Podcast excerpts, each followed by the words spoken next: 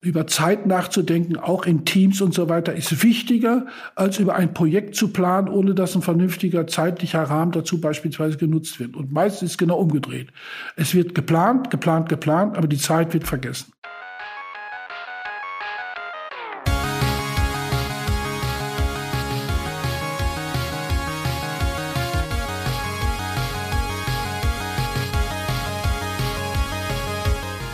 Herzlich willkommen zur ersten Folge des Digital Pacemaker Podcasts im Jahr 2023 mit euren Gastgebern Uli Irnig und mir Markus Kuckertz. Zum Einstieg in das neue Jahr wollen wir heute über das Thema Zeit sprechen, über das, was Zeit ist und wie man mit ihr umgeht. Zu Gast haben wir Erich Grickscheid, Berater für Trainings- und Motivationsstrategien. Erich, ich freue mich sehr, dass du heute dir Zeit genommen hast und dass du heute unser Gast bist. Danke, dass ich bei euch sein darf. Erich berät und trainiert Führungskräfte, Vertriebsmitarbeiter und Mitarbeiterinnen und Teams in Fragen rund um Marketing, Motivation und Zeitmanagement. Dabei unterstützt er die Teilnehmerinnen und Teilnehmer auch dabei zu lernen, wie man mit Veränderungen des Marktes und zukünftigen Herausforderungen umgeht. Uli, ich begrüße dich im neuen Jahr. Es ist das neue Jahr 2023 angebrochen. Heute ist der erst 10.1.2023. Du hast also schon zehn Tage frohen Mutes und ähm, ja, wahrscheinlich auch schon sehr viel Zeit mit deinen guten Vorsitzenden verbracht. Welchen guten Vorsatz hast du in Bezug zu deiner Zeit mit in das Jahr 2023 gebracht? Erstmal vielen lieben Dank, lieber Markus. Herzlich willkommen, lieber Erich. Ähm, allen Zuhörerinnen und Zuhörern ein frohes neues Jahr und ich hoffe, ihr habt genauso viel Energie getankt wie wir während der Pause und starten jetzt das Jahr 2023 total frisch in dieses fabelhafte und wirklich einzigartige Jahr rein, das geprägt ist durch viel Freude, Aufmerksamkeit, Liebe und vor allen Dingen spannende Themen, die wir so entdecken wollen. Und das ist ja auch ähm, unser Thema für heute. Welche Vorsätze habe ich mir denn zur Zeit gemacht? Ich habe immer ein Thema, was bei mir mitschwingt. Zeit ist eigentlich immer genügend da. Die fließt ja. Ne? Also es ist ja nicht so, als ob Zeit jetzt irgendwie der eine mehr oder andere weniger hat. Das ist für uns eher die Frage, wie gehen wir intensiv mit unserer Zeit um und worauf lenken wir unseren Fokus in dieser Zeit, die da vor uns herläuft. Ich bin aber da eher der Amateur, deswegen bin ich umso glücklicher, dass der Erich Kriegscheid heute bei uns ist. Erich ist seit knapp 30 Jahren als Berater und Trainer mit der Praxis für Marketing und Motivation selbstständig. Wir müssen nochmal über dein Alter sprechen, Erich, weil ich hatte eigentlich gedacht, du hättest nicht ähm, in der Kindheit schon damit begonnen. Davor war Erich viele Jahre im Marketing, Vertriebs- und Führungspositionen tätig und ursprünglich ist Erich gelernter Einzelhandelskaufmann, den er mit einem Abschluss an der Akademie für Marketing und Kommunikation in Frankfurt abgerundet hat. Ich weiß aber, der liebe Erich hat auch noch viel mehr drauf, weil der hat auch Psychologie studiert und kennt sich mit dem Menschen sehr intensiv aus. Aber heute ist unser Schwerpunkt Zeit. Lieber Erich, mit deiner Erfahrung, wie würdest du denn unseren Zuhörerinnen und Zuhörern so kurz mal das Thema Zeit umreißen? Ja, schönen Dank für deine Frage, Uli. Ja, die Frage, was Zeit ist, das geht auch beispielsweise auf eine Frage zurück, das ist ein großer Kirchenfürst, nämlich Augustinus gewesen, und der wurde gefragt, was eigentlich Zeit ist. Und dann hat er gesagt, na ja gut, was die Uhrzeit ist, das kann ich sagen. Ich kann aber nicht sagen, was wirklich Zeit ist. Das heißt, der Begriff Zeit ist ein Begriff des Universalen, wie viele andere Begriffe eigentlich nicht so genau uns dahin führen, was die Zeit ist. Und die Universalität auch dieses Begriffe führt uns in eine ganz bestimmte Situation. Du hast das eben schon angedeutet. Wir müssen immer zum Thema Zeit etwas dazusetzen. Herr Scholz jetzt beispielsweise sagt, wir haben eine Zeitenwende oder wir sprechen von Zeittakt oder wir sprechen von Zeitplanung. Das heißt, der Begriff braucht immer einen Zusatz, um zu verstehen, wie wir Zeit einzuordnen haben. Oder du hast das auch gerade erwähnt. Es geht immer bei der Zeit für uns auch um die Frage, äh, wie wir unsere Gewohnheiten, unsere Rituale, wie wir alles das, was auch zu unserer Lebensplanung gehört, alles einzuordnen haben in bestimmte Verhaltensweisen, die sich wiederum mit unserer Zeit verbindet. Also die Art und Weise, wie bin ich aktiv, wie gehe ich mit meiner Lebensplanung um, welchen Gewohnheiten folge ich, welche Rituale gibt es, auf die ich mich konzentriert und viele, viele, viele Dinge mehr. Und das zeigt uns eigentlich erst, erst das Zeitverständnis über die Frage, wie lebe ich sozusagen in meiner Zeit, du hast das eben angedeutet, Zeit ist insofern universal, weil jeder Mensch auf der Welt, ob er da war, ob er jetzt ist oder auch Zukunft kommen wird, immer den Faktor Zeit mit sich trägt. Einfach weil wir geboren werden, wir werden Jugendliche, wir werden erwachsen und dann schließlich und endlich gehen wir dann auch wieder zurück in eine Zeitlosigkeit, äh, die das umschreibt. Also soweit mal eine erste Antwort darauf, wenn wir über Zeit reden, wo wir da eigentlich stehen heute ja in unseren Fragestellungen. Das ist ziemlich fantastisch, Erich, wie du das so umschreiben kannst. Und das triggert bei mir so einen Punkt, äh, zu sagen, Zeit ist ja was Messbares, ne? ist ja eine physikalische Größe, die wird in Sekunden, Minuten, Stunden, in Tagen, in Wochen, in Jahren gemessen. Das ist das eine Ding. Und trotzdem ist die Zeit relativ. Ich erlebe das immer so bei mir da denke ich, ich bin pünktlich und meine Frau sagt, wo warst du denn die ganze Zeit? Obwohl es ja trotzdem die gleiche Zeit war. Ja, also daher äh, Zeit ist auch was Relatives, ne? Und da kommen wir jetzt gleich nochmal im Detail drauf. Aber zurück zu dir, lieber Markus. Ja, sehr gerne, Uli. Wir haben natürlich auch mit dem Erich uns vorher ein bisschen beschäftigt und haben so drei Blöcke aufgemacht, über die wir gerne heute reden möchten. Und äh, wir kommen ja immer am Anfang mit unseren drei Themenblöcken, unseren Thesen. Und äh, sagst du, Erich, zuallererst, dass wir, obwohl wir permanent von ihr und über sie sprechen, gar nicht wirklich wissen, was die Zeit denn eigentlich ist. Dann sagst du, um erfolgreich zu sein, empfiehlst du, sich erstmal bewusst zu machen, was Zeit ist und vor allem, wie wir mit der Zeit umgehen. Und zu guter Letzt empfiehlst du Führungskräften, darüber hinaus ähm, auch einmal darüber nachzudenken, wie sie mit der Zeit anderer, zum Beispiel mit ihren Mitarbeiterinnen und Mitarbeitern umgehen. Darüber wollen wir heute sprechen und kommen wir nochmal auf den Punkt, du hast eben schon damit angefangen, was ist denn eigentlich Zeit? Erich, warum sagst du denn eigentlich nun, dass wir gar nicht wissen, was Zeit ist? Ja, das hängt mit der Frage zusammen, eigentlich wissen wir das schon, der Uli hat es ja auch schon gesagt, wir müssen immer bei der Zeit uns selbst fragen, was ist eigentlich der Sinn dessen, was wir tun, in welch einer Form wir mit uns und mit unserer Zeit eben auch umgehen, also unser eigenes Tun in einen bestimmten Zusammenhang bringen. Und diese Frage, ich will nur mal ein paar Beispiele sagen, warum ich das auch meine, dass wir nicht so genau wissen, was Zeit ist, weil wir den Bezug zu der Zeit eben auch darstellen können. Also wir haben heute ein Zeitbewusstsein, wir Menschen glauben, keine Zeit vergeuden können. Aber die Frage ist, was ist das eigentlich, wenn wir Zeit vergeuden oder kommen in Terminstress, was heute eher üblich ist und so weiter. Wir nehmen unsere Zeit manchmal so in Kauf, dass wir zu Zeitfressern werden oder psychische Überbelastung, die wir alle kennen. Was bedeutet das? Zeit, wenn wir in eine, eine Stresssituation kommen. Je häufiger das stattfindet, desto häufiger ist auch die Gefahr groß, dass wir irgendwann beim Burnout enden. Nämlich dann, wenn der Burnout in einer Sekunde uns wirklich stillstellt. Das ist eine Frage der Überbelastung unseres Zeitempfindens, indem wir eben Stress einbauen, indem wir uns mit Dingen beschäftigen, die uns einfach zu sehr belasten. Und damit haben wir eben heute auch in der Sinnhaftigkeit ein Problem. Die Frage müssen wir uns stellen, wozu mache ich eigentlich etwas? Und da machen wir, und wir sprechen auch von Management, oft äh, ein bisschen den Fehler, dass wir uns eigentlich selbst übertreffen wollen in unseren Vorstellungen. Und wir haben damit eben auch ein Problem, dass wir die Frage der Zeiteinschätzung dann entweder überschätzen, oder wir werden ihr dadurch nicht gerecht, dass wir uns mehr zumuten als das, was wir über unsere Möglichkeiten tatsächlich darstellen können. Es gibt einen sehr bedeutenden Film, der ist von dem George Orwell. Der Film heißt 1984. Ich empfehle allen, die dann irgendwann zuhören, sich diesen Film anzuschauen, weil er nochmal die ganze Dramatik deutlich macht, dass der Zeitfaktor über das Erleben, über die Situation, wie auch in diesem Film die Dinge dargestellt werden, erkennen kann, wie grausam eigentlich auf eine bestimmte Art und Weise der zeitliche Einfluss sein kann, in dem Menschen leiden, in dem Menschen in eine Situation kommen, der sie eben durch Stress und alle möglichen anderen Faktoren ausgesetzt sind und die Zeitlichkeit des Lebens zu einem Horrortrip werden kann oder auch ganze Gesellschaften dabei leiden können und den Weg aus solchen Stresssituationen nicht herausfinden. Deshalb diese kleine Empfehlung soll das nochmal deutlich machen. Also die Sinnhaftigkeit ist der entscheidende Moment, um hinter der Frage meiner Zeit zu kommen. Wo kein Sinn ist, ist auch nicht so wahnsinnig viel Zeit. Ja. Wenn ich jetzt als Führungskraft äh, mich entschließen würde, ja, mal zu dir zu kommen und mal mehr über das Thema Zeit erfahren möchte, was würdest du mir dann empfehlen, um das besser zu verstehen, was Zeit ist? Ja, wichtig ist tatsächlich erstmal für sich selbst ein Verständnis zur Eigenzeit zu entwickeln.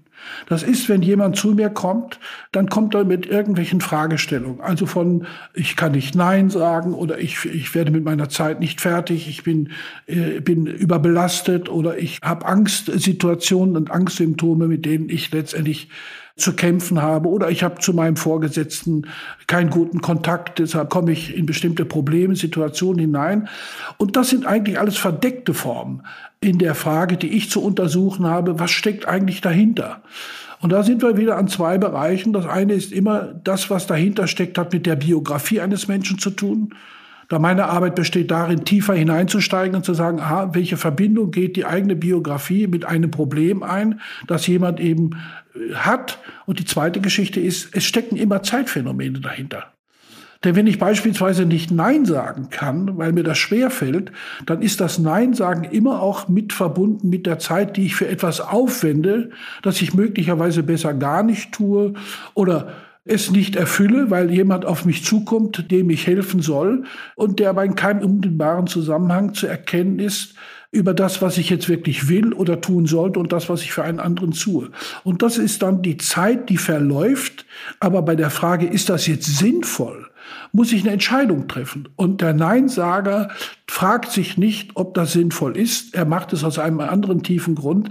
Er sucht die Wertschätzung oder er sucht das Lob nach, von nach außen gerichtet, um eben in seiner Tätigkeit Zeit eher zu vergeuden. Aber der Preis ist nicht das Vergeuden der Zeit. Der Preis, der gezahlt wird, ist die Suche nach Anerkennung.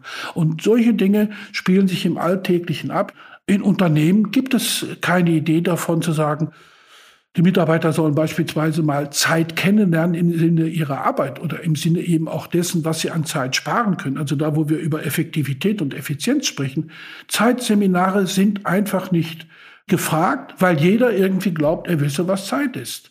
Aber es gibt zu viele Situationen, in denen im Alltäglichen so viel Zeit vergeudet wird äh, und man kann sehr wohl aus dem Einzelnen, aber auch aus einer Gruppe heraus sehr wohl den Faktor Zeit auf eine andere Ebene stellen.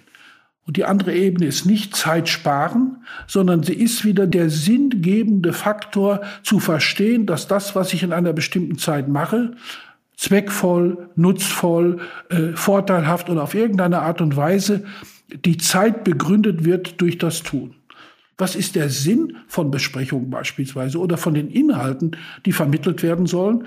Und da sind wir in einer Situation, ich darf das als Trainer mir mal erlauben, da geht es mehr darum, sich zu profilieren an einem wunderschönen Tisch, an dem jetzt alle sitzen und sprechen, äh, als dass die Inhalte eine Rolle spielen. Profilierung bedeutet, da schindet jemand Zeit, beispielsweise, und das ist ja auch etwas, was du hier auch fragst, dass in der Sprache eben schon das Zeitliche immer mit eingebunden ist. Wenn ich beispielsweise viele Nichtsätze spreche oder wenn ich über Dinge spreche, die wieder einen Einwand und noch einen Einwand erlauben und so weiter, dann kommt man schnell auf weitaus mehr an Zeitvergeudung, als dass es den Inhalt eben auch füllt. Das sind so Beispiele, die so aus dem praktischen Alltag kommen, wo ich dann sage, ja, über Zeit nachzudenken, auch in Teams und so weiter, ist wichtiger, als über ein Projekt zu planen, ohne dass ein vernünftiger zeitlicher Rahmen dazu beispielsweise genutzt wird. Und meistens ist es genau umgedreht. Es wird geplant, geplant, geplant, aber die Zeit wird vergessen. Sag mal, du hast gerade so zwei Dimensionen angesprochen, die natürlich mich hier ans Mikro gezogen haben. Das ist das eine Thema, Du sagst, es hat was mit Profilierung zu tun. Ne? Ist das ein Ego-Ding? Das wäre die erste Frage. Und die zweite Frage ist, wie kann ich denn wertschätzend mit der Zeit anderer umgehen? Und damit logischerweise halt auch dieses Geschenk, was andere Menschen mir logischerweise geben, wenn sie mir Aufmerksamkeit schenken, bewusster umgehen eigentlich kann ich nur sagen, so gibt es mir auch schon die Antwort, worum es eigentlich wirklich geht. Ne? Dass eben das Bewusste, dem anderen etwas zu schenken, was eben Zeit ist. Plötzlich bekommt Zeit einen völlig anderen Charakter. Äh, die charakterliche Zeit eben äh, zu benutzen als eine Art von Zeittaktgeber, damit man schnell durch eine Geschichte durchkommt. Oder da kommen die Qualitäten hervor, die Zeit eigentlich überhaupt erst wertvoll machen. Beispielsweise zuhören. Das Zuhören ist eine unglaubliche komplexe Form der Kommunikation, in der es vieler Übungen bedarf, um damit ein Mensch wirklich versteht, was es heißt zuzuhören. Das heißt, es geht nicht darum, dass ich mich beim Zuhören mit mir selbst beschäftige, sondern dass ich meine ganze Aufmerksamkeit auf das richte, was ein anderer eben auch sagt. Mit der Zeit findet auch ein Pflichtgefühl statt, das wir eben brauchen, um heute miteinander zu arbeiten, wertvoll zu arbeiten und überhaupt eine Kooperation oder Kollaboration zu entwickeln. Das Pflichtgefühl aber ist uns abhanden gekommen. Es muss in mir selbst sein, zu verstehen, dass ich eben einem anderen Menschen zuhöre, dass ich Respekt vor ihm habe, dass ich ihn wertschätze. Das sind Pflichtgefühle, die sind heute auf einer ganz anderen Ebene angesiedelt. Das heißt, wir sind heute mehr darauf aus, unsere Rechte in Anspruch zu nehmen. Jetzt hast du ja unendlich viele Erfahrung auf dem Thema, lieber Erich. Was ist denn so ein typischer Praxistipp von dir als auch Kommunikation und Trainer, was du Jungen und auch beziehungsweise Menschen raten kannst, wenn es darum geht, tatsächlich Aufmerksamkeit zu schenken und richtig zuzuhören? Ich würde jedem raten, wenn er in der Kommunikation weiterkommen will, nicht den modernen Kommunikationstechniken zu folgen, sondern erstmal wieder zurückzugehen auf das, worauf menschliche Kommunikation beruht. Und sie beruht eben darauf, dass eben mein Pflichtgefühl und dann die Wertschätzung, die du gerade erwähnst, sie beruht darauf, dass ich auf andere zugehen kann. Sie beruht eben auch darauf, dass ich erstmal an mir selbst lernen muss, wer bin ich überhaupt? Und an mir selbst eben auch mich dingfest mache auf eine bestimmte Art und Weise und meine eigene Position auch finde. Und heute ist es eher so, dass wir uns immer noch mehr nach außen richten und wir reflektieren zwar noch einigermaßen, aber wir sind nicht das, was notwendigerweise wichtig ist. Und ich komme auf die Frage zurück, die Markus gestellt hat. Das ist eben im Einzeltraining wird so etwas viel deutlicher, weil man bei einem einzelnen Menschen dann auch einen etwas anderen Einblick bekommt, wie jemand denkt, wie er handelt und äh, was seine Motive sind und wie auch immer. Und da haben wir genau das Problem, dass die eigene Identität, das wer ich wirklich bin, sind eigentlich im Grunde genommen nachzuarbeiten. Und die Arbeit der Führungskräfte besteht im Großen und Ganzen in Zukunft mit darin, das Moment der Identität, also auch damit die Selbstfindung bei dem Einzelnen zu stärken. Uli, jetzt haben wir ja schon viel über das Thema Zeit äh, allgemein gesprochen. Ich finde, äh, lass uns gleich auch nochmal dann jetzt eben im nächsten Schritt darauf eingehen, wie wir eben mit unserer eigenen Zeit umgehen und was wir da tun können. Aber kurzer Checkpoint, nochmal zurückkommt auf die guten Vorsätze fürs Jahr 2023 ist da schon eine gute Verknüpfung da zu dem, was der Erich bisher gesagt hat. Also bei mir hat es gut gescheppert. da ist schon einiges an Weg äh, zur Selbsterkenntnis mit drin, über viele Dinge eben noch mal tiefer nachzudenken, was sicherlich auch eine gute Rolle spielt. Wir verbringen ja auch schon sehr viel Zeit unseres Lebens mit uns selber, eben die Gewohnheiten an der Stelle natürlich auch zu verändern. Ich denke, das ist sicherlich auch nochmal ein sehr wichtiger Aspekt. Ja, Uli, die Frage, wie, wie schaut es mit den eigenen Vorsätzen aus für 2023? Ist das noch standhaft nach dem, was der Erich gesagt hat? Fantastisch, äh, kann ich nur sagen. Wir sind ja gerade erst zehn Tage im Jahr. Davon würde ich mal sagen, noch drei Tage gar nicht im Office. Und natürlich gibt es das schöne Geschenk, dass äh, viele Menschen mit jemandem sprechen wollen und es auch viele Themen gibt zum Austausch. Das ist überhaupt keine Frage. Diese Selektion, also die zu sagen, was sind im Moment die Dinge, die mich am meisten bewegen, die mir den größten Hub geben, darauf einen Fokus zu lenken und darauf sich auch einzulassen und auch dem genügend Zeit zu geben, das ist eigentlich das Entscheidende dabei. Ja, es ist nicht der Takt. Ne? Also es gibt ja so ein berühmtes Sprichwort, wenn du schneller werden willst, halte an, denke nach und beschleunige dann erst wieder. Ne? Also bewusst die Langsamkeit herbeizuzaubern, um dann die Orientierung wieder neu zu schaffen, um dann Geschwindigkeit aufzunehmen. Und ich glaube, der Reflex, in den wir relativ schnell alle wieder so, also da fange ich jetzt bei mir selber an, falle, du versuchst schneller durch schneller zu machen, ja, und dadurch verlierst du eigentlich den Fokus, wo du hin willst. Und dieses langsam innehalten und nochmal bewusst zu sagen, was sind eigentlich meine Fokusbereiche, geben die Orientierungspunkte für die Dinge, die mir wichtig sind und auf die ich mich konzentrieren will. Aber die kann ich nur erkennen, wenn ich innehalte. Da gibt es übrigens, äh, weil der Uli den Begriff der Langsamkeit wählt, ich hoffe, ich darf das sagen, da gibt es ein berühmtes Buch, das ist der Michel Proust. Der hat das Buch geschrieben, Die Suche nach der verlorenen Zeit. Wer also wirklich begreifen will, was Zeit ist, dem empfehle ich die 1600 Seiten, dann hat das verstanden. Ich habe mal einen Spruch mitgebracht, der zum Jahresanfang, glaube ich, richtig ist. Der sagt, Lebensfreude. Nimm dir Zeit zum Spielen, dies ist das Geheimnis der Jugend. Nimm dir Zeit zum Lesen, dies ist die Grundlage des Wissens. Nimm dir Zeit, um freundlich und hilfreich zu sein. Dies ist das Tor zum Glücklichsein. Nimm dir Zeit zum Träumen, dies ist die Nahrung deiner Hoffnung. Nimm dir Zeit zum Lachen und zum Frohsein, dies ist die Musik der Seele. Nimm dir Zeit zum Nachdenken, dies ist die Quelle der Kraft. Nimm dir Zeit für den Glauben, dies ist die Bahn der Verehrung und nimm dir die Zeit zum Gebet, dies bringt dir Gott näher und wächst den Staub der Erde vor deinen Augen. Also das letzte ist vielleicht nicht mehr, da wir in einer Welt der Säkularisierung leben, nicht mehr der Satz, aber man muss ihn inhaltlich wahrnehmen. Ich, vielleicht kommt die Botschaft ein bisschen an. Hier wird Zeit in eine Form ausgedrückt, wo man sagt, das ist der Tiefgang. Genau da liegt die Zeit. Sie liegt nicht in der Oberfläche des Alltäglichen. Man muss tiefer hinabsteigen und dann kriegt man eigentlich mit, wie schön Zeit ist oder wie wertvoll es ist, die Zeit so zu nutzen, dass sie eben kraftvoll ist. Und das ist sehr schön, da wir am neuen Jahr sind und uns jetzt quasi mit Kalendersprüchen ja gegenseitig befeuern, würde ich auch noch einen hinterher schießen von George Orwell. Die Zeit geht nicht schneller als früher, aber wir laufen eiliger an ihr vorbei passt sehr guter Spruch, bevor wir hier wieder richtig Geschwindigkeit äh, aufnehmen im neuen Jahr. Erich, jetzt bin ich wirklich jemand, der dann halt wirklich mal herausfinden möchte, wie ich denn mit der eigenen Zeit ähm, umgehen möchte. Und bleiben wir bei dem Bild, dass ich da zu dir komme und vielleicht ja, so ein Training oder so ein Coaching absolviere. Wie gehst du denn dann mit jemandem um, der das machen möchte. Wie sieht so ein Prozess aus, wenn jemand zu dir kommt und sagt, hey, ich glaube, ich habe da irgendwie ein Problem mit meinem Zeitempfinden, mit dem, wie mich Zeit erfüllt, wie ich damit umgehe. Wie kannst du demjenigen helfen?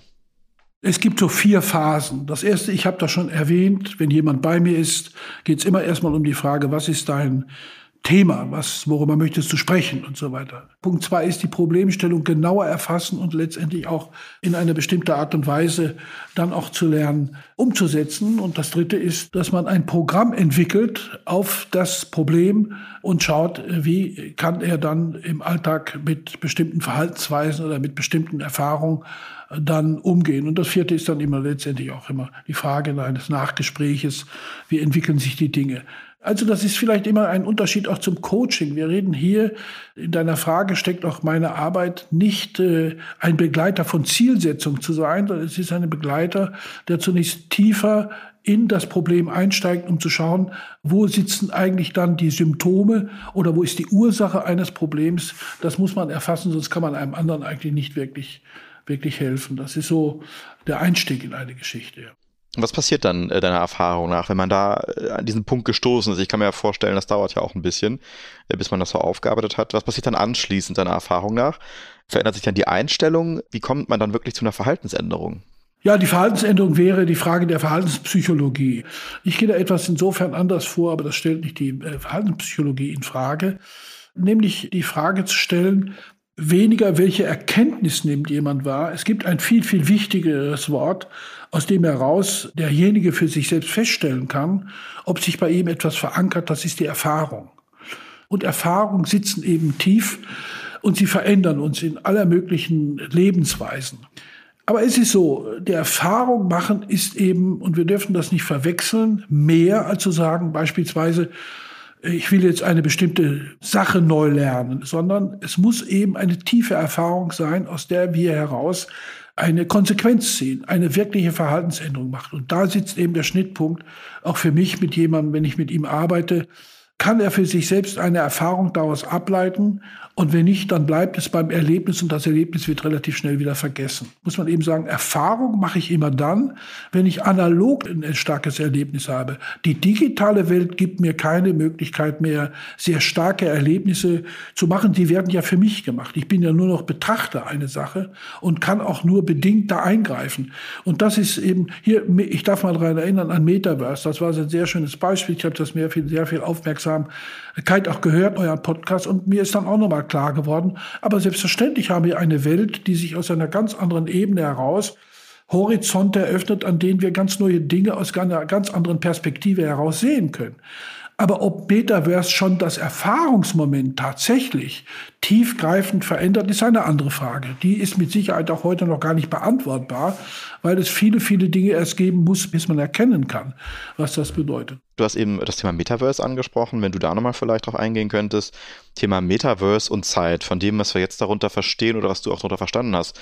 Was würdest du da denken, was vielleicht noch Besonderheiten sind, auf die man da eingehen kann, äh, was das Thema Zeit angeht? Metaverse, soweit ich das verstanden habe, ist ein Thema. Wir sind in einem Zeitalter, wo man sagt, Metaverse ist sozusagen eine neue Denkweise, die anknüpft an etwa 300, 400 vor Christus im Sinne von, was passiert da eigentlich? Also eine neue Perspektive entsteht plötzlich und wir kriegen ganz neue Blickwinkel von unserem Körper, von unserer Welt etc. etc. Mit Zeit hat das natürlich insofern zu tun, weil das Verbringen mit dieser Art von Technologie eine völlig andere, vielleicht neu zu definierende Zeitempfindung ist. Man darf ja nicht vergessen, ich befinde mich bei diesen Dingen räumlich in einem anderen Verhältnis. Und das Zeitverhältnis ist letztendlich nichts anderes als ein Raum, wo ich Zeit nur durch einen Raum und Gegenständlichkeit in einem Raum wahrnehmen kann. Damit entsteht für uns eigentlich der Zeitmechanismus. Ansonsten gibt es für uns ja gar keine Zeit, die wir wirklich nachempfinden können. Nur durch diese Verbindung. Und diese Verbindung in Metaverse entsteht. Darum sage ich, vielleicht gibt es mal so eine Möglichkeit, weil es vielleicht mal ganz interessant ist, diese Entwicklung auch unter philosophischen Gesichtspunkten zu verstehen, weil die Philosophie ist am Ende dem Alltagsgeschehen auf den Grund zu gehen. Das ist Philosophie, praktische Philosophie.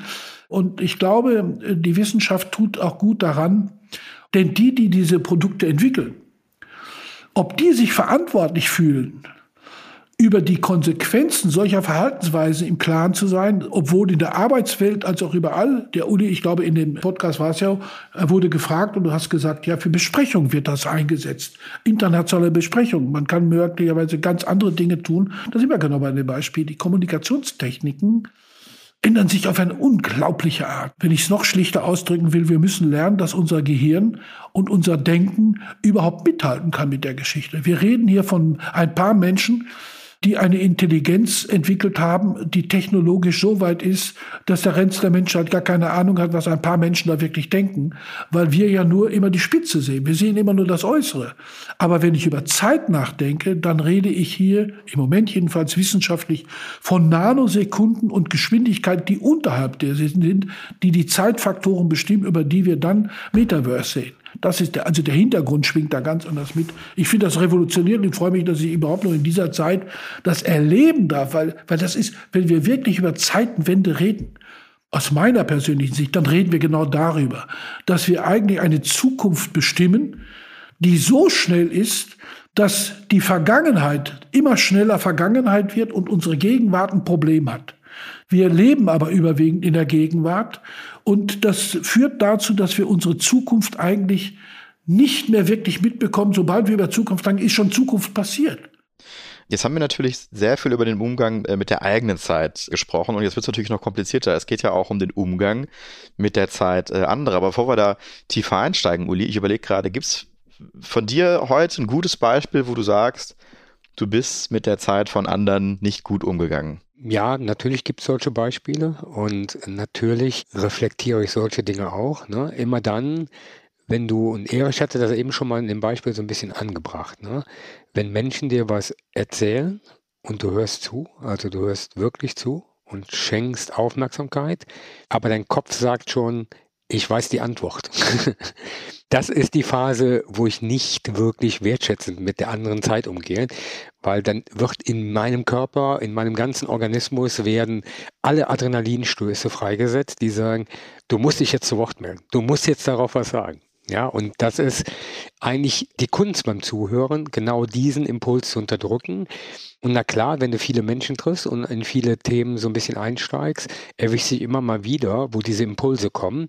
Und äh, gut, wenn du sie merkst, ne? aber es gibt halt auch Dinge, die durch deine, ich sag mal, dein Adrenalin, deine Enzyme über die kleine Mandel in deinem Kopf gesteuert werden, die du nicht immer 100% kontrollieren kannst. Und immer dann, wenn das ist, dann weiß ich, ich bin nicht wertschätzend mit der Zeit anderer umgegangen.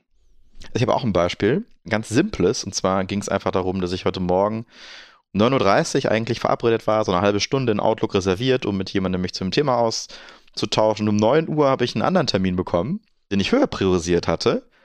Und dann äh, habe ich den Termin kurzfristig verschoben mit dem anderen Menschen. Ich bin mir aber jetzt gar nicht mal so sicher, ob das jetzt so zum Nachteil von demjenigen war, muss ich ehrlich sagen, weil Natürlich habe ich eine halbe Stunde bei ihm reserviert, die ich nicht genutzt habe, aber ich habe ihm ja auch eine halbe Stunde geschenkt, die ich ihm vorher so weggeblockt habe, dass er die dann für sich hatte. Also ein bisschen mit Humor äh, gesehen, aber ist natürlich dann auch so eine Frage von, ne, dass man so mittlerweile mit Produktivitätstools ausgestattet ist, dass das natürlich auch nach hinten losgehen kann, wenn man es dann nur auf sich bezieht und dann eben die Produktivität der anderen damit schmälert. Aber lass uns noch mal zurück zu dem Punkt kommen. Wie gehen wir denn eigentlich mit der Zeit anderer um? Und hier vor allem dann eben vielleicht auch mal als Führungskraft äh, mit der Zeit von Mitarbeitern und Mitarbeiterinnen. Ja, Erich, wo ist denn der Unterschied äh, zu dem, was wir da gerade vorher diskutiert haben? Also ich glaube, Markus, ein wichtiges Prinzip in der Zusammenarbeit zwischen Führungskräften und Mitarbeitern ist grundsätzlich ein demokratisches Verhalten. Aus dem einfachen Grunde, Zeit wird auch immer verstanden als hierarchische Struktur.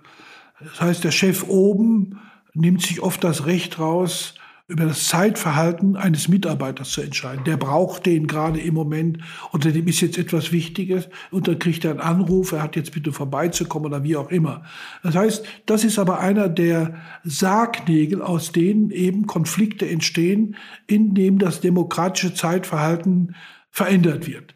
Die Mitarbeiter, wenn man aber die ganze Geschichte von unten nach oben sieht, haben ein Problem. Die müssen sich jetzt diesem Monolog stellen und müssen jetzt gucken, wie sie damit fertig werden. Die Zwischenräume sind Aufgabenstellung, Projektarbeit, alle möglichen Dinge. Sie sind aber eben nach unten hin muss sich derjenige rechtfertigen. Er muss Gründe anwenden und so weiter. Und das ist ein, ein Wechselverhältnis, das über das Zeitmoment eben immer wieder Schwierigkeiten gibt. Aus dem einfachen Grunde, weil Zeit hierarchisiert wird.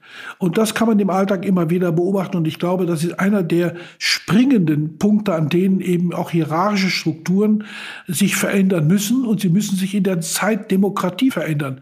Der Vorgesetzte ist gut beraten, sich bei dem Mitarbeiter anzumelden und auf irgendeine Art und Weise eine Nachricht hinterlassen, wann kann er denjenigen sprechen. Das zweite ist auch sehr praktische Arbeit, ist die Projektarbeit, die an allen Stellen heute eine unglaubliche Bedeutung hat und ähnliche Dinge mehr. Auch da finden sehr starke Zeitaspekte eine Rolle, nämlich es gibt so etwas wie einen fünf Stufenplan, wie Projekte mit erster Begeisterung stattfinden, Zeitpläne werden gemacht und so weiter. Und Punkt zwei, drei, vier, am Punkt sechs angekommen, ist das Projekt schon wieder lahmgelegt, es fangen wieder neue, neue Dinge an und so weiter. Und woran hängt's? Es hängt an den Führungskräften, die, wenn die die Aufmerksamkeit aus dieser Projektarbeit wegziehen, dann kann ich dir versprechen, dann wird die Projektarbeit schwierig werden. Aus dem einfachen Grunde, weil Projektleute dann auch auf eine bestimmte Form die Verantwortung suchen. Es gibt ja neuere Entwicklungen in Richtung Transformation, Organisationsstrukturen, die diese Dinge versuchen zu ändern. Das wird sich noch herausstellen, ob das funktioniert. Das ist aber auch alles erst in der Entwicklung. Das ist neu. Es geht letztendlich darum, dass Mitarbeiter eben auch ernst genommen werden wollen. Und das finde ich eben aus meiner Erfahrung oft eben nicht so. Dass wenn ich mit Mitarbeitern spreche, die immer wieder jammern und immer wieder auch sagen, na ja, äh, mir werden Ausreden geboten, mir werden eben auch falsche Versprechungen angeboten. Und am Ende fühle ich mich dann nicht gut dabei, weil es dann zum Misserfolg führt. Und das ist auch nicht mein Thema, mit dem ich gerne meinen Erfolg äh, besiegeln möchte. Und da sind große Missverhältnisse heute noch, die in der Führungsarbeit zu den Mitarbeitern, glaube ich, äh, eben auch ein neues Verständnis für Zeit eben auch brauchen. Ja. Jetzt ist natürlich total spannend, auch in einer verändernden Welt, was das Thema Führung angeht. Gerade wenn man sich vielleicht äh, auch was das Thema Zeit angeht, nicht unbedingt so verhält, wie das der normale Mitarbeiter oder die normale Mitarbeiterin denn so erwarten und vor allem auch gewohnt sind.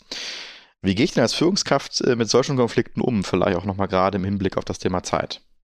Also nehmen wir mal so zwei, drei ganz simple Beispiele. Es gibt Warnsignale, die Mitarbeiter senden in der Zusammenarbeit mit Führungskräften. Mal ein Beispiel, äh, kommt immer jemand zu spät, ja. Und wir sagen mal, die Regel herrscht, also wir fangen um neun Uhr an und dann gilt das für alle. Aber einer kommt immer zu spät.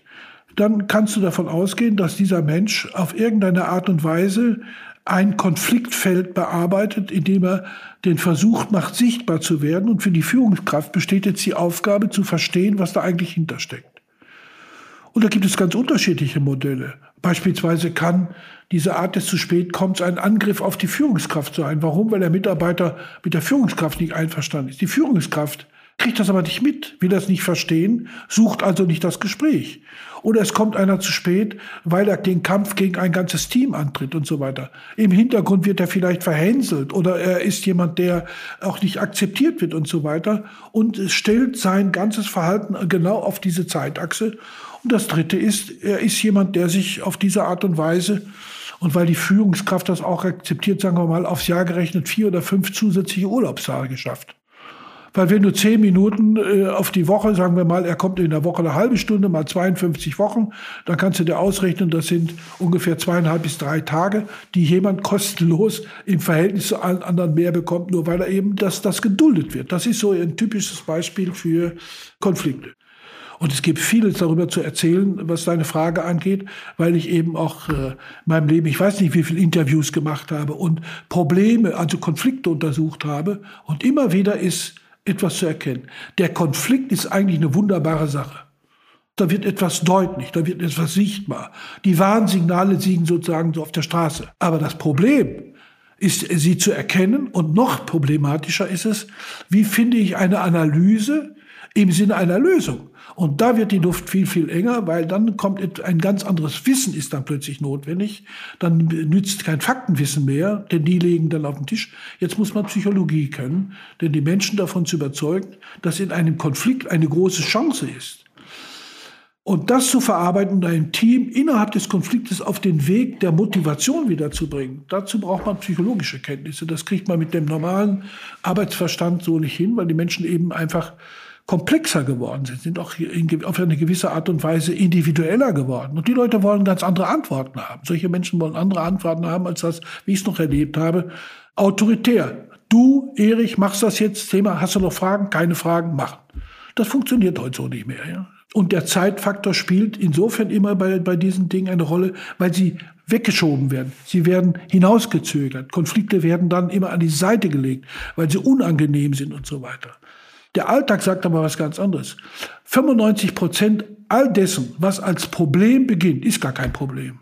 Das heißt, wir verzögern durch Zeit eigentlich das, dass wir alles eher Stück für Stück eher eskalieren lassen, als dass wir mit den Mitmenschen und auch innerhalb der Teams oder wem auch immer sprechen darüber zu untersuchen, ist es denn wirklich ein Problem? Und weißt du, was das bedeutet? Das bedeutet, die Frage zu stellen, was ist überhaupt ein Problem? Was ist eigentlich ein Konflikt? Was ist aber sozusagen eine Eskalation? Oder was steckt eigentlich erstmal darin, dass jemand auf die Idee kommt zu sagen, ich habe da eine, ich habe da etwas, Herr Chef, äh, und äh, er macht es zum Problem, weil er das Wort Problem benutzt. Und da sind wir wieder bei dem, was er auch gesagt hat. Die Sprache ist so verräterisch, dass eine Führungskraft lernen muss, mit der Sprache so zu leben, zu erkennen, was ist es wirklich. 95 Prozent aller Dinge, die als Problem benannt werden, sind keine Probleme, sind eigentlich sofort vom Tisch zu fegen. Aber unsere große Zeit verbringen wir damit zu tun, als ob es Probleme gibt. Und die eskalieren natürlich dann relativ schnell in Richtung Konflikte bis hin zu Krisen und so weiter. Ich danke euch beiden. Das war sehr spannender Austausch, der auch zum Nachdenken anregt, zum Jahresstart. Und wir kommen zu der Frage, ja, was, was habt ihr beide aus dem Gespräch mitgenommen? Traditionell macht bei uns immer der Uli den Anfang. Erstmal ist Zeit ein spannendes Thema und auch bewusst ein Führungsthema. Das habe ich so mitgenommen. Und Zeit ist halt auch was Relatives, ne? sowohl in der Wahrnehmung. Ne? Wir denken an Zeitverschiebung, die nehmen wir alle unterschiedlich auf. Hier kommt wieder der Physiker in mir durch. Die Relativitätstheorie von Albert Einstein darf ich nicht ganz vernachlässigen. Ne? Dadurch wissen wir, dass bewegende Körper eine andere Zeitempfindung haben als stehende. Damit logischerweise das gesamte Raum-Zeit-Kontinuum eine relative Größe ist und nichts Statisches. Ja? Und ich fand sehr schön äh, in der Reflexion, Erich, nochmal Bewusstsein auf das Geschenk jemandem anderen seine Zeit zu schenken, beziehungsweise er oder sie mir seine Zeit zu schenken, ist halt ein wichtiges Gut. Und das sollte man halt auch genau so schätzen. Erich, was hast du mitgenommen heute aus dem Austausch? Also ich kann darüber noch länger referieren.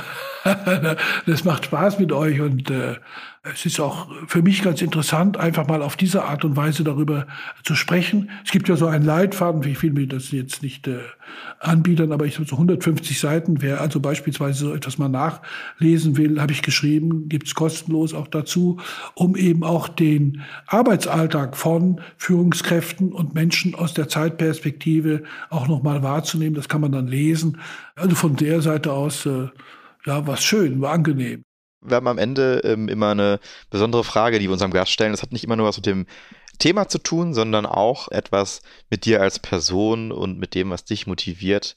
Und ähm, es ist dieses Jahr eine neue Frage. Wir starten äh, frisch rein. Du bist sozusagen der allererste unserer Gäste, der diese Frage beantworten darf. Ich bin aber auch wirklich sehr gespannt, was du darauf wohl antworten wirst, weil das habe ich dich tatsächlich auch noch nie gefragt. Und die Frage ist, die ist, die ist sehr kurz und die lautet, wofür stehst du morgens auf? So bin ich gar nicht vorbereitet äh, auf diese Frage, aber ich habe mir die Frage gestellt, was könntest du zum Abschluss fragen? Und ich hoffe, ich darf einfach bei meiner Antwort bleiben, die aber auch zugleich etwas ist, was für mich morgens auch eine Rolle spielt, immer wieder. Die heißt, sei mutig, selbst zu denken, denn Mut verlangt Größe und Respekt. Und so starte ich auch in meiner Arbeit immer wieder auf die ein oder andere Art, um eben die Welt verstehen zu lernen, indem ich mir nicht unbedingt alles vorsetzen lasse, aber ich finde gut, wenn ich von anderen lernen kann, mich selbst und andere wieder mit in Frage zu stellen. Das ist eben diese Spur für mich, die immer wieder zu neuen Fragen führt und daher auch immer mein Lebtag schon Interesse an der Philosophie und der Psychologie, um hinter die Dinge eben auch zu gucken. Und es gibt eine Ausgangsposition, das darf ich vielleicht auch sagen, meine Ausgangsposition, ich habe Verkäufer in einem Kaufhaus gelernt. Und bei diesem Kaufhaus habe ich gedacht, ich musste vor Leuten da draußen stehen und musste die Menschen, die da vorbeikamen, ansprechen, doch diese billige Schokolade zu verkaufen. Und diesen Mut zu haben, da draußen alleine zu stehen und Menschen äh, anzusprechen, ist für mich immer ein Teil meines Lebens gewesen, den Mut zu haben, eben zu sagen, ja, ich muss über meinen eigenen Schatten springen, um sowas eben auch zu können. Ja.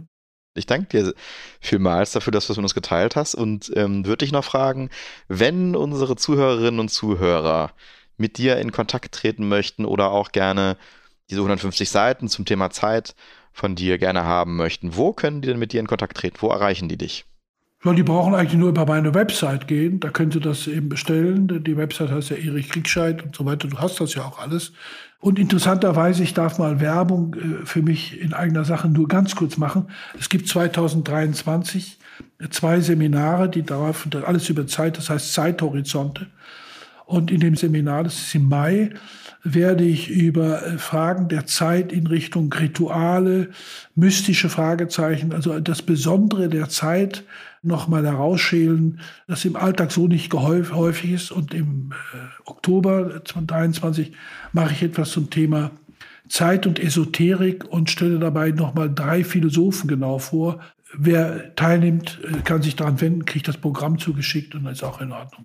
Danke dir vielmals. Also wir werden das alles nochmal in den äh, Shownotes verlinken, sodass ihr euch da auch nochmal erkundigen könnt. Ähm, deine Website, ich habe auch nochmal nachgeschaut, ist pfmm.de, also Praxis für Marketing und Motivation, also pfmm.de, da könnt ihr den Erich erreichen.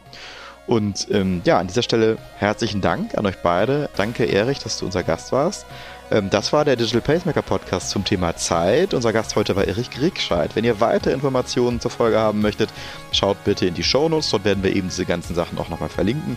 Wenn ihr Fragen habt oder mit uns diskutieren möchtet, nutzt die Posts und die Kommentarfunktion auf LinkedIn. Wir freuen uns da auch nochmal auf eure Gedanken über das Thema Zeit und was ihr damit verknüpft und was ihr vielleicht auch nochmal heute auf die vielen Dinge, die der Erich gesagt hat, reflektiert. Und freuen uns natürlich auch immer über euer Feedback zu der Folge oder auch zu weiteren Gästen, die vielleicht bei uns mal eingeladen werden sollen. Der Digital Pacemaker Podcast erscheint alle 14 Tage am Dienstag bei Spotify, Apple und überall dort, wo du deine Podcasts bekommst. Klicke jetzt auf den Follow- oder Abonnieren-Button, wenn du keine Folge mehr verpassen möchtest. Euch eine gute Zeit und auf bald, euer Uli und Markus. Rock'n'Roll.